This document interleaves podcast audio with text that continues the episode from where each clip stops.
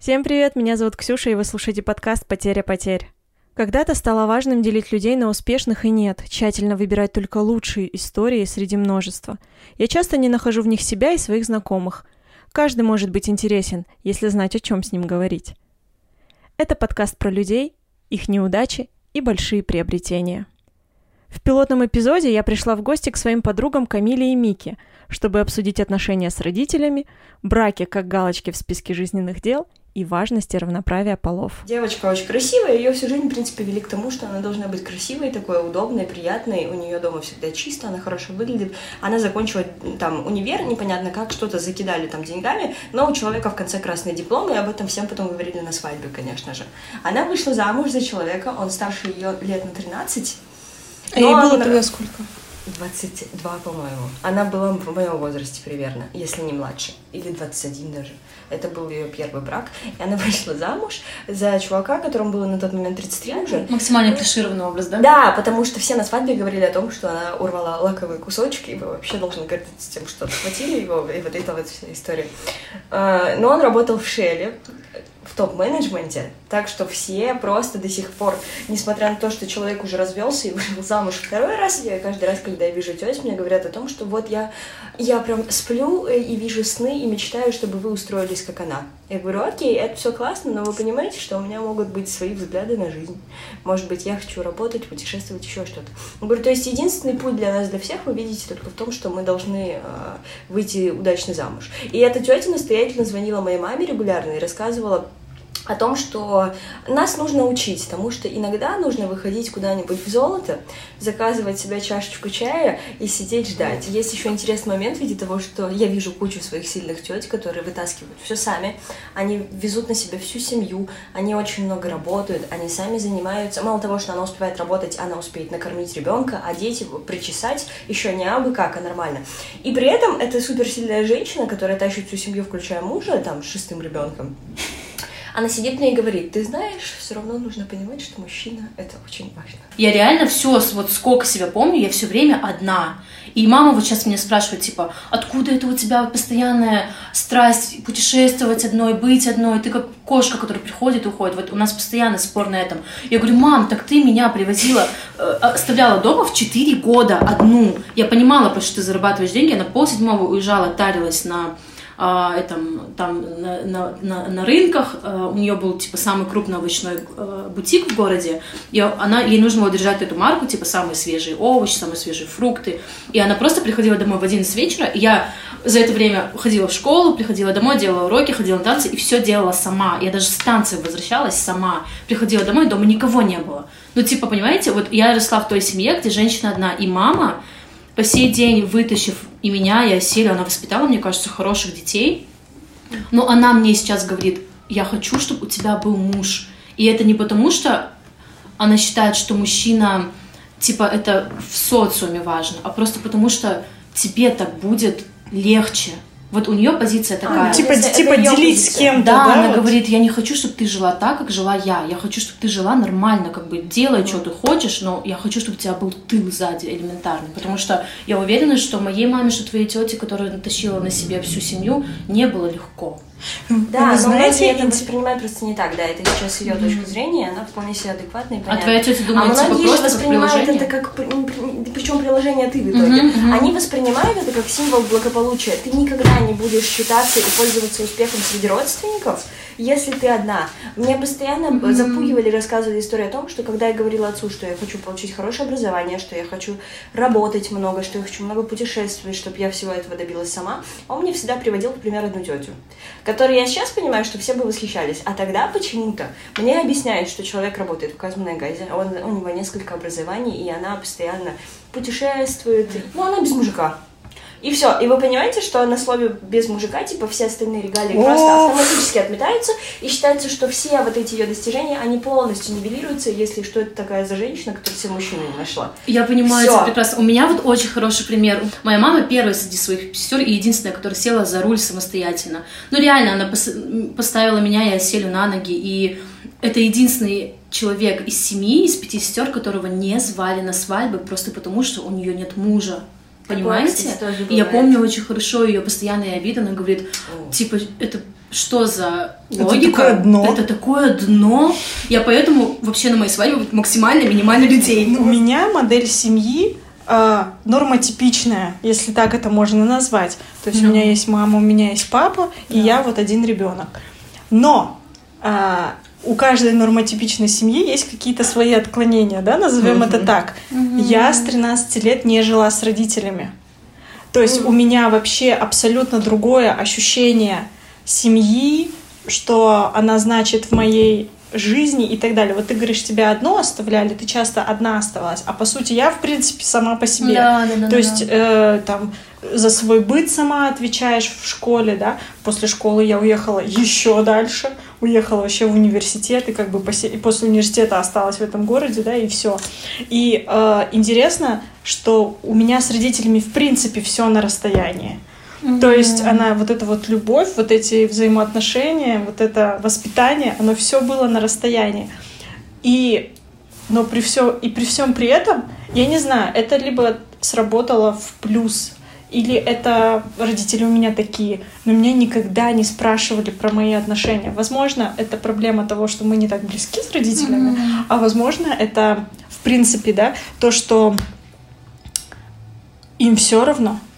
То есть э, ни мама, ни папа. Ну, мама как-то типа интересовалась периодически, но это такой больше интерес, как Вежливый. интерес. Интерес. Ну, типа, ради интереса, типа, да. как у тебя там жизнь, что у тебя вообще происходит, вот в этом плане интерес, а не то, типа, там, что у тебя, мужик есть, а что, когда дети, когда внуки, ждем, сидим. Тебе реально никогда не задавали такой вопрос? Никогда не задавали Бля, такой так вопрос. классно. Я скажу даже больше. Мне не просто не задавали. Короче, был случай, который вообще, мне кажется, очень хорошо иллюстрирует позицию моего папы по этому поводу.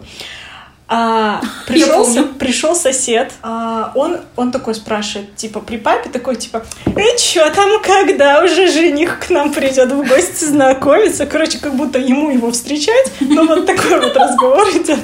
И а, я такая, я, я, честно говоря, я застоповала, потому что это было так неожиданно и грубо, и я не знала, что ответить. У моего папы была такая реакция, типа, какой еще, типа, жених? Типа, ты вообще о себе думай, типа, э, там, о своих планах и так далее. И это самое, наверное, удивительное, потому что чаще всего я ведь слышу абсолютно ам, противоположные да, истории. Начинаю звать на свадьбу из-за того, что, видите ли, надо присмотреть, а то она там в своей стене вообще Да, я тебе сделаю вот так, и ты глянь на него. Ну, это кошмар, это кошмар. А, Также вот истории про то, когда матери сами ищут своим до- дочерям и много. э, ну, своим сыновьям э, пассий. Ну, это вообще, это, это верх э, просто э, посягательства на личные Не, ну границы. слушай, кому-то это удобно, кто-то реально не хочет Если я об этом вообще. прошу, Ну да, да. Вот, если я об этом прошу, то Да, это если ты об этом окей. Но если мне это вообще не светит нигде, и Мгм. м, как бы это такое вообще нарушение. Плюс ты же еще понимаешь, что как бы это не у всех такие взаимоотношения, как у меня с родителями. Я реально с ними последние несколько лет реально очень честно разговариваю, очень честно. Если мне что-то не нравится, что они мне говорят, я им отвечаю так же. Я говорю, типа, это не так, потому что это так не работает. У меня есть моя жизнь, я уже взрослая и так далее. Принимаю свои решения, и финансово я тоже самостоятельно. Я от вас вообще не завишу, поэтому давайте разграничим наши отношения. То есть мы друг друга любим, но каждый из нас отдельный человек. Ну, это, мне кажется, поэтому они такие... Да, Не- не возможно, заёбывают возможно, возможно, возможно. Но это даже, знаешь, это было еще до. Я думаю, что тут как бы вообще в принципе концепт того, что типа человек должен сам состояться, а там Мгм. дальше они, ну как бы типа ты дальше сам уже будешь думать обо всем, об вот этом вот. Самое классное, когда родители к тебе прислушиваются, мои, например, наконец-то отстали а, с вопросами о том, когда я найду себе нормальную работу. Когда я пришла с горящими глазами, уже в 150 раз, 50 там раз, объяснила, что я кайфую со своей, ра- от своей работы, мне нравится. И даже, типа, это, ну, хорошая работа не всегда должна значить какую-то огромную зарплату. Да. Я очень сильно наслаждаюсь вообще и хочу туда ходить, меня никто не заставляет, я не хожу туда из-под палки. Это, во-первых. А во-вторых, все-таки я вижу свои цели и планы дальнейшие, где я могу развиваться и кем я себя вижу. От меня, наконец-то, отстали, но мне приходилось работать над этим, наверное, год последний точно, потому что многие удивляются, что когда я вижу с родителями, они сидят и задумываются, почему а, каждое мое предложение должно состоять из того, что я что-то сделала. Это звучит как отчет о проделанной работе. И у меня это с детства, потому что Отца много времени не было дома, он приходит вечером после работы, единственное, типа, что ему хочется в этот вечер услышать, это то, что мы там какие-то достижения сделали. И мне 23 долбанных года, ко мне приезжает отец, и я сажусь, и я час ему рассказываю о том, что какие Просто дай вещи пять. я проделала за последний год. Я прочитала вот такую книгу, а вот это я еще Мгм, да. узнала, а вот здесь меня заметили, и после этого, ну, ты понимаешь, что это работает, как бы это там грустно не было, где-то тебе приходится приводить отчетность, но, в принципе, Мгм. окей, это же твоя работа, ты этого добился, ты это сделал. И это начинает работать, но у моих родителей очень смешная вообще ситуация. У нас какие-то двойные стандарты немножечко. То есть при всем при том, что нас воспитали такими, что за что я им благодарна, что у каждого из нас есть свое мнение, что меня не били палкой за то, что я феминистка или что-то такое. То есть об этом речи нет. Они не пугаются этого слова, когда я говорю. Все, э, всем обязательно нужно об этом пошутить, конечно же. Но в целом как- с каким-то явным осуждением со стороны родителей я никогда не сталкивалась. Это скорее со стороны родственников. Но при этом они, понимая и уважая мою позицию, насколько это возможно, очень тихонечко, раньше это были, ну, раньше это были разговоры, из-за которых мы в конце ругались и расходились просто, типа, я не буду этого делать, потому что я так не хочу, то теперь это все звучит через шутку. Ну, и я смирилась с тем, что мне это не навязывают. Окей, если вам нужно это сказать, потому что им как минимум от этого легче становится. Им кажется, что они определенную там цель, как родители, выполнили. Но в последний раз мама жутко взорвалась на слово, ну, все начиналось с шуточек. Она сказала, когда ты соберешься замуж, я говорю, «Да, мам, даже если я соберусь, вы должны понимать, что это постоянный разговор в нашей семье. В том, что, возможно, это будет не казашка. Очень смешно было наблюдать реакцию мамы, мамы, когда она сказала, типа, ты же казашка, ну надо за казаха. Я поворачиваюсь, говорю, мам, во-первых, это не аргумент, во-вторых, говорю, то, что я родилась казашкой, это случайность. И там просто. У меня мама вчера тоже Я никогда не видела такой реакции, потому что она все бросила и не разговаривала со мной два дня. Моя мама максимально адекватный и спокойный человек, который тупо не разговаривал Так два распоряд- дня. Из того, что я сказала, что случайность вообще. Говорю, я Так рас- так родилась. не, она распорядились обиделась, что, мне кажется, ты ее типа задела. Ее задела лично, это да. Так Вчера мама мне распорядились такая говорит, доча, типа, что там, как там? Ну, не было, типа, доча было, что там, как там, типа, Где? где отношения, то все. Когда ты... А, вот как было. Когда ты уже придешь и скажешь мне, мама, я познакомилась с таким О. парнем, я выхожу замуж. Я говорю, мам, такое случится, он придет к тебе и скажет, Гамарчева.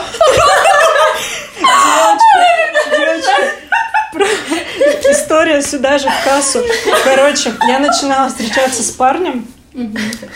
А, мы с мамой мылись вместе в бане. Мне кажется, это самая интимная атмосфера, которая только может быть для таких Да. разговоров. И она мне типа, ну что там? Я же с таким придыханием, типа, ну давай, я жду просто букет из интересных историй. Я такая думаю, так, блин, ладно, скажу ей, а то уже запарила, типа, спрашивать каждый, ну, не каждый раз, но как в какой-то, да, момент переспрашивать. И я ей сказала, да, говорю, типа, там есть, она такая, и как зовут? Я говорю, Андрей, она такая, сколько лет? Я говорю, ну, на два года старше. «М, Хорошо. Проходит два дня, она мне звонит и говорит, Ксюша, она, чтобы вы понимали, она не видела, как он выглядит, она вообще не знает. Она говорит, Ксюша, мне твой Андрей снился сегодня. Просто, ну, Обожаю типа, типа, за что? Короче, там Андрея уже никакого нет на горизонте. А Андрея уже никакого нету, все. А мама мне об этом толдычит, но я думаю, что маму не расстраивает, рассказывать я этого не буду. Я говорю, я просто ответила, мам! Типа, как такое могло произойти? Ты даже не знаешь, как он выглядит. Ну зачем вообще? Блин, значит, где-то внутри, понимаешь, все равно переживает да, самое, э, знаете, наверное, хуже э, желание родителей э, выйти нам замуж, может быть только желание «я хочу внуков». Видишь, ты как Да, свиноматка должна сейчас просто разражаться на всех по одному человеку. Это, блин, мне, честно, я не знаю, мне кажется, это максимально вообще эгоистично. Это очень эгоистично. от, у роди- а- от родителей просить нас э, рожать им внуков, потому Мгм. что, уважаемые родители, займитесь чем-нибудь. У мамы реально сейчас вся жизнь состоит из внуков. Она утром отвозит Амиру там на коньки, у них свой мир общения с, э, среди баб, там в основном бабушки возят на коньки. А, Короче, движуха, тусовка с Коньковскими, потом она водит на танцы, там общается с ее хореографом. И, по сути, у нее реально жизнь... Она вышла на пенсию, у нее есть свой этот бизнес в общежитии, и все, она, он работает сам на себя, а она весь день посвящает своим внукам. Ну, реально так и есть. И она мне говорит, вот, типа, если сейчас Селька уедет с детьми, типа, а что я буду делать? И я такая еду, и я понимаю, что, ну, как бы ей реально заняться нечем. То есть, ну, у нее есть свое общежитие, она и так на него baтрачит всю жизнь, там, и все. Ну, для нее была такая Я отдушина, такая да? еду, еду, я говорю, мам, давай ты выйдешь замуж. Ну, Вот, честно, это вот, выход. кстати, Ну, вот тоже, Да, да, потому вот что тоже. я говорю, блин, я, я тебе не гарантирую, что я тебе сейчас возьму и нарожаю детей. Ведь это смысле, я не такое- буду делать это ради тебя, как бы это ни звучало. Да, ведь это такое тоже замещение внимания. Конечно. Вот, то есть, ну, как бы это ужасно не звучало, потому что, естественно, мы своим родителям там желаем только самого лучшего. Я очень, вот у меня Я рада, реально, что- у меня типа мысль закралась, типа, бля, реально, что мама будет? Я очень не хочу, чтобы она чувствовала себя Конечно, одинокой, конечно. и я при этом очень не хочу рожать детей ради кого-то. Ну, я хочу 100%. себя. Ну, в смысле, родить, вот, типа, чтобы он- это было максимально желанно. Состариться с кем-то это прекрасно. Ну, то есть, я смотрю на своего папу, на, на, свою, на свою маму, и это прекрасно, что они есть друг у друга, потому что они друг друга дополняют. Я прям реально смотрю, и я, у меня прям открылись глаза абсолютно по-другому на них вдвоем, потому что я редко их часто видела вместе дома. Папа часто работал, и то есть какие-то совместные препровождения, они были очень короткие. И это вообще абсолютно другая вещь, абсолютно какая-то другая галактика. Про феминизм, да, мои родители, э, я как бы с ними не разговаривала про феминизм, потому что мне кажется, там это очень будет тяжелый разговор, и мы разведемся мы, не родители. Они просто откажутся от меня и скажут, ну все равно с нами уже не живешь. Пока! Но, но была очень классная показательная история моя с папой, когда э, я покрасила розы, э, волосы в розовый цвет.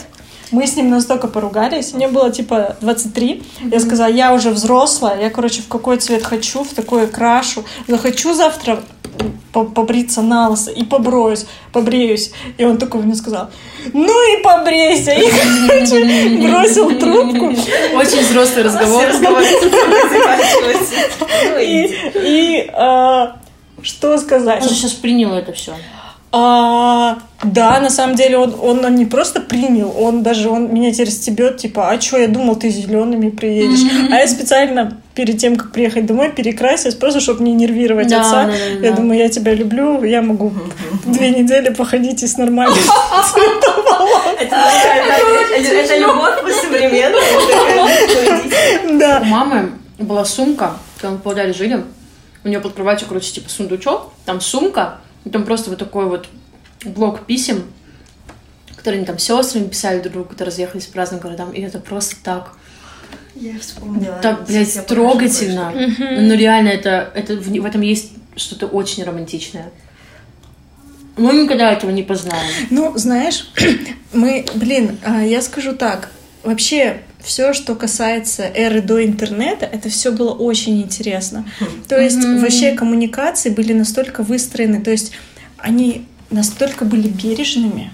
То есть мы сейчас а, ленимся иногда позвонить родителям, что-то им сказать, сообщить. Думаешь, вот побольше будет уже новостей, уже позвоню один раз, поговорю, и уже потом этот, типа, на 40 минут. А тут так, сейчас что, 5 минут, ни о чем разговор и так далее.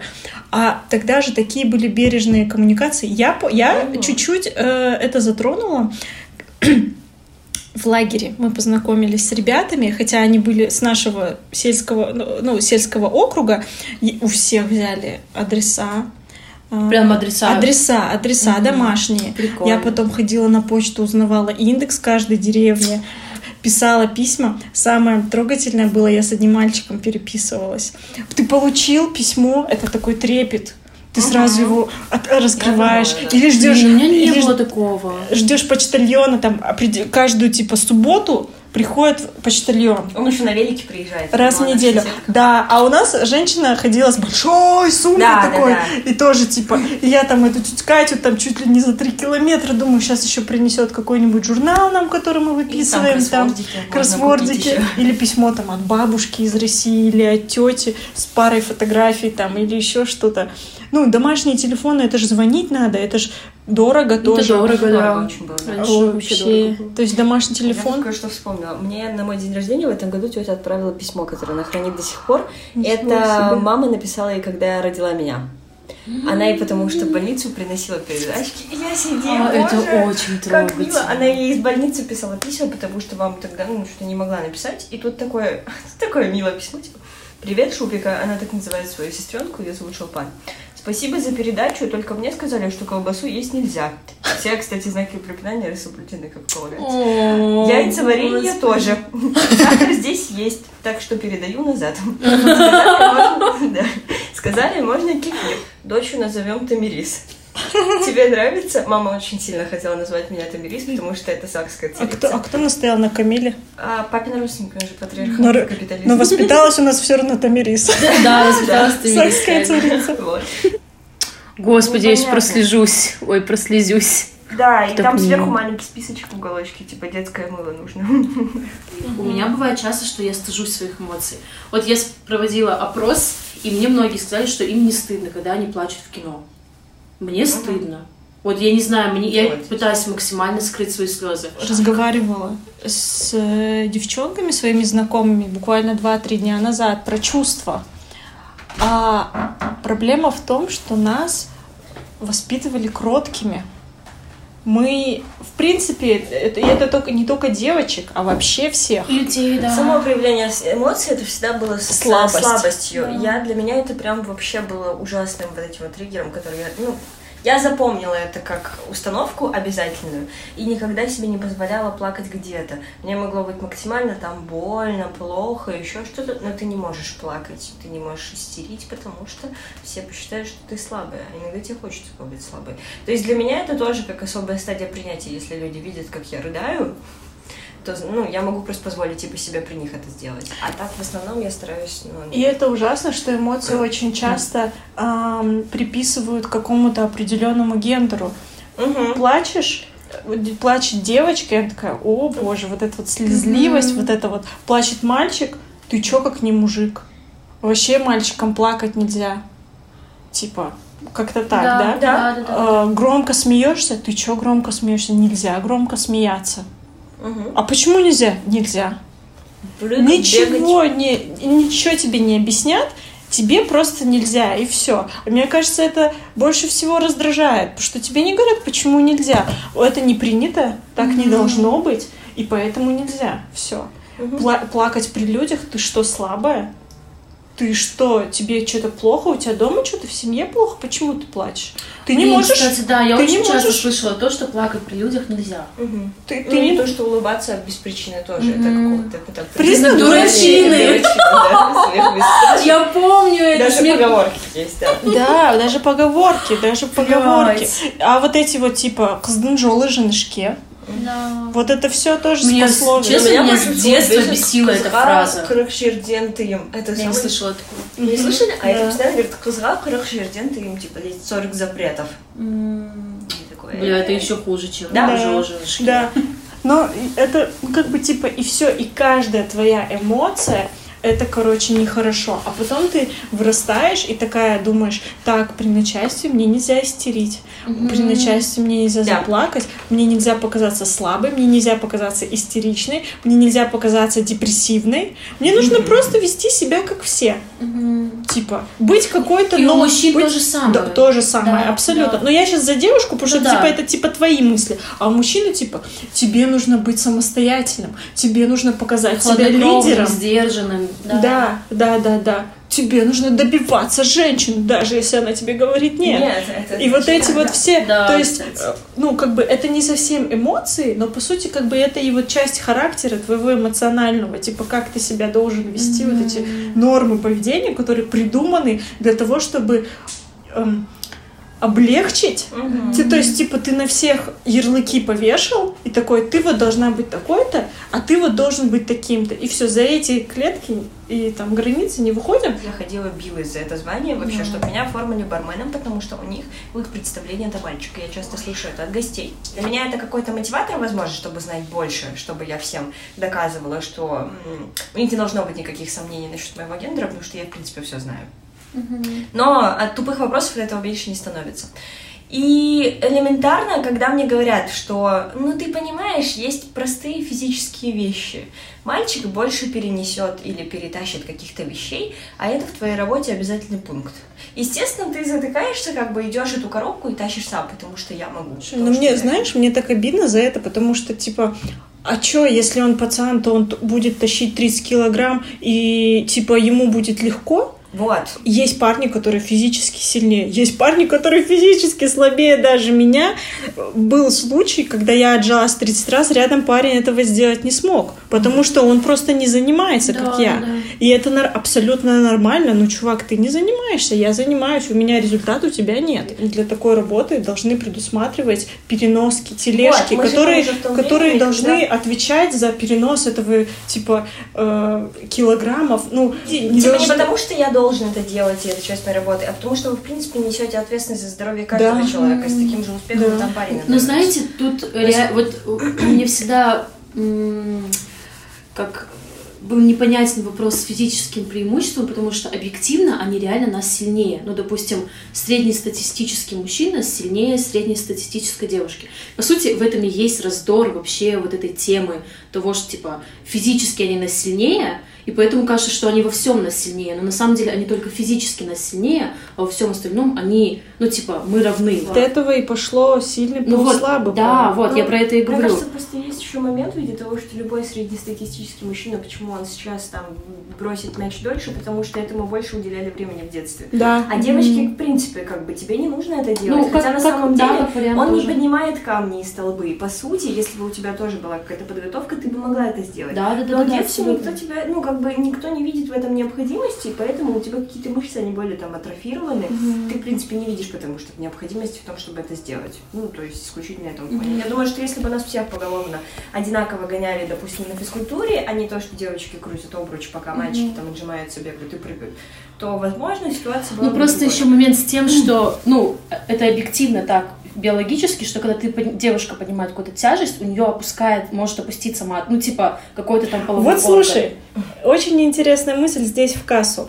А, Есть список запрещенных профессий для женщин. Да, Ага. читала, И главный критерий, главный критерий этого списка в том, что а, женщина может повредить свои репродуктивные органы. Но почему никто не задумывается о том, что человек должен сам брать на себя ответственность? Хочет он повредить Вот свои да, репродуктивные это да. органы или нет? Мгм. Допустим, я не хочу рожать вообще. И по сути, мои репродуктивные органы мне не нужно, чтобы они функционировали так же, как у любой другой женщины. Вот это Почему я не могу решение, взять да. на себя этот риск? То есть как раз-таки профессии ограничивались не исходя из того, что кто-то физически сильнее другого. Ведь в, в тот же космос также летали женщины, Да. и до сих пор они летают. И я не удивлюсь, если какую-нибудь Луну через 50 лет э, поднимет там флаг какой-нибудь страны женщина. Потому что, типа, come on, ребята, они также тренируются, они могут быть физически такими Вот. же сильными на самом-то деле, потому что все это дело в тренировке. Допустим, я физически сильная еще и потому, что в детстве я делала все. Типа, неважно, девочка ты, мальчик, у меня не было никаких, э, у моих э, родителей не было никаких предрассудков по этому поводу, потому что у них было так. Есть человек, есть труд, все. Неважно, ты мальчик, девочка, нужно привезти воду, иди вези воду. Нужно по- полить огород, иди поливай огород. Нужно э, почистить снег во дворе, идешь и чистишь снег. Тут интересный момент в виде моей матери, которая таскает огромные тяжести постоянно. То есть, на самом деле, хозяйство, когда говорят о том, что о нем занимается женщина, это не значит, что там все легко. В особенности, когда ты живешь в деревне. Ну, единственное, по кому могу судить по маме своей, у нее общежитие, она просыпается, там, типа, в 3-5 утра, идет кочегарит эту печку. Она сама все поднимает, но у нее реально похеренное здоровье. типа. На самом-то деле мужики тоже страдают. У меня, э, ну, у меня у, у папы были камни в почках. Всякие грыжи. Да. И, господи, геморрой. Ну и геморрой, Просто молчат. да. Вот мне только, например, недавно отец сказал о том, что у него это постоянная проблема. То есть, хотя человек тоже там носит какие-то... И мужики, и женщины страдают, просто мужчины молчат, потому что они, Вот. а, они, они, том, что это Да, они должны- да, и они должны, типа, перед обществом говорить, да, что там, весь двор почистить снег, хорошо, пойду, умру там, но почищу, а потом три дня Мгм. буду лежать, не вставать, потому что у меня Вот. просто болит все. Допустим, я не хочу вообще таскать тяжести. Вот я заплачу деньги человеку, который хочет это сделать за деньги. И мне не важно, это будет женщина или мужчина, вот. Вот, вот Но я знаешь, заплачу за это деньги, вот я да. сама не хочу делать. Вот типа в этом, да, э, в этом и смысл всего феминизма. У тебя должен быть выбор и возможность. Если у тебя нет ни выбора, ни возможности, Мгм. это значит, что твои права нарушаются. И в Да. этом и есть дискриминация. Если я хочу жить за счет какого-то папика а, всю свою жизнь и быть тукалкой, не как единственный вариант для выживания Или безысходность. или Ага. безысходность, а как вариант моего существования в этом мире, Да. и мне он очень комфортный, то пускай я буду жить так. Если я хочу таскать тяжести и не хочу рожать детей, у меня должен быть выбор сделать это за себя. Да, Если да, я да. не хочу рожать детей вообще, или я хочу сделать аборт, у меня тоже должен быть этот выбор. И, По сути, весь феминизм в том, чтобы человек и мужчина, и женщина имели право что-то делать. Если мужчина хочет уйти в декрет, пускай он уходит. Если женщина в данном случае говорит, да, я хочу выйти на работу, а мужчина может э, сидеть дома и следить за моим ребенком, это, ну, это шикарно. Если э, если будет э, момент при разводе, когда и женщину, и мужчину будут судить одинаково, Да. когда не, не будут просто отдавать ребенка жене только потому, что она э, ж- мать. Да. всё. А если ребенок действительно сам захочет остаться с отцом, если ребенку будет комфортнее с отцом, если у отца больше возможностей воспитывать его, чем у матери, Да. ну, то есть, э, там, чтобы у людей, которые в разводе или никогда не были женаты, тоже была возможность усыновить детей. То есть, чтобы семья не была единственным возможным вариантом вообще развития событий, потому что у нас э, в стране так много матерей-одиночек, так много мужчин-одиночек. То есть- У нас столько семей, которые состоят из одного человека. Мне хочется, чтобы эти семьи считались семьей в обществе, а не так, что типа, а, ну да, она там бедолашка, муж убежал, муж спился. Даже в школе, когда объявляют очень громко о том, что у кого-то неполная Не семья. полно- бля, я неполноценная. Самое ужасное- это так Самое ужасное, это говорят даже не, не неполно, они говорят неполноценная. Да. То есть для них целое это когда есть муж и жена. Но это неправда. А в нашем мире это Ну, вообще там может быть женщина и женщина. Да, Да. Это может быть женщина и женщина, это может быть мужчина и мужчина. То есть в нашем мире так много вариантов, и ну, я хотела бы жить как раз-таки в таком мире, в котором люди уважают друг друга не за а, половые органы, а за то, что они люди в первую очередь. То есть Вы знаете, после выпуска подруг про гомосексуальные пары, просто после истории вот этого парня, честно, я до этого относилась э, к ЛГБТ вообще явлению э, просто типа из вежливости. Ну, я почитала и такая, ну, в принципе, типа, ну, я считаю, что это норм все. Ну, типа, меня, меня это ничего не напрягает. Но потом, когда посмотрела вот эту историю, я просто поняла, насколько, блядь, это естественно. Ты просто, реально, у любви, типа, нет пола. Вот он так рассказывал о своих переживаниях, что ты понимаешь, какого хрена этим людям должны ущемлять права. Это же так естественно просто держать человека, которого ты любишь, за руку. Это же так естественно просто целовать его. Это же, блядь, так естественно любить кого-то. И ты просто не можешь этого делать, потому как что это больно. это, блядь, я просто реально прям, это была точка в моих отношениях к ЛГБТ. Меня еще пугала история о том, что, в принципе, общество принуждает этих людей к тому, чтобы становиться нормальными, и он же пытался переделать себя. Он пытался, он женился, и в конце концов разбил сердце и тому человеку, конце- и себе. Это- В конце концов, он испортил жизнь кому-то. Ну, Да. я надеюсь, Ну, да, там, в что у того да. человека реально все хорошо, да, у этой девушки, что как Мгм. бы она найдет или не найдет. Вообще, может быть, поймет, что ей вообще нафиг никто не нужен. Вот, меня бесит, что всегда, типа, в конце концов говорят, типа, Может, будет она хорошо, найдет. она же в конце найдет. Да, не обязательно. Вот типа это сказка, которая не обязана э, заканчиваться тем, что прекрасный принц на белом коне спасет спящую красавицу. Спящая красавица может сама проснуться и понять, что ей надо на работу, зарабатывать себе деньги. Ну, короче, да. То есть, э, короче, да. Хочется просыпаться в мире, в котором ты понимаешь, что ты полноценен, потому что ты есть у себя, а не потому что у тебя есть кто-то рядом. Неважно, семья, друзья, или это будет партнер, парень, девушка. Да, это очень классно. Вот я, вы читали, наверное, тоже колонку Майи о том, что типа я бы не, я не, х- как я не буду Прекрасная воспитывать свою просто. дочку.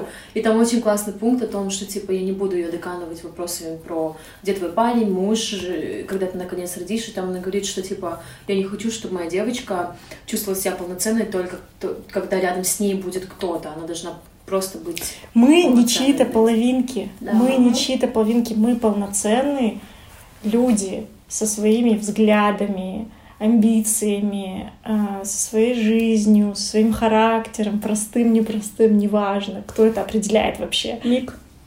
Я смотрю сторис, я так хочу Бейлис. Все, что нужно знать обо мне. Да, спасибо, что слушали нас.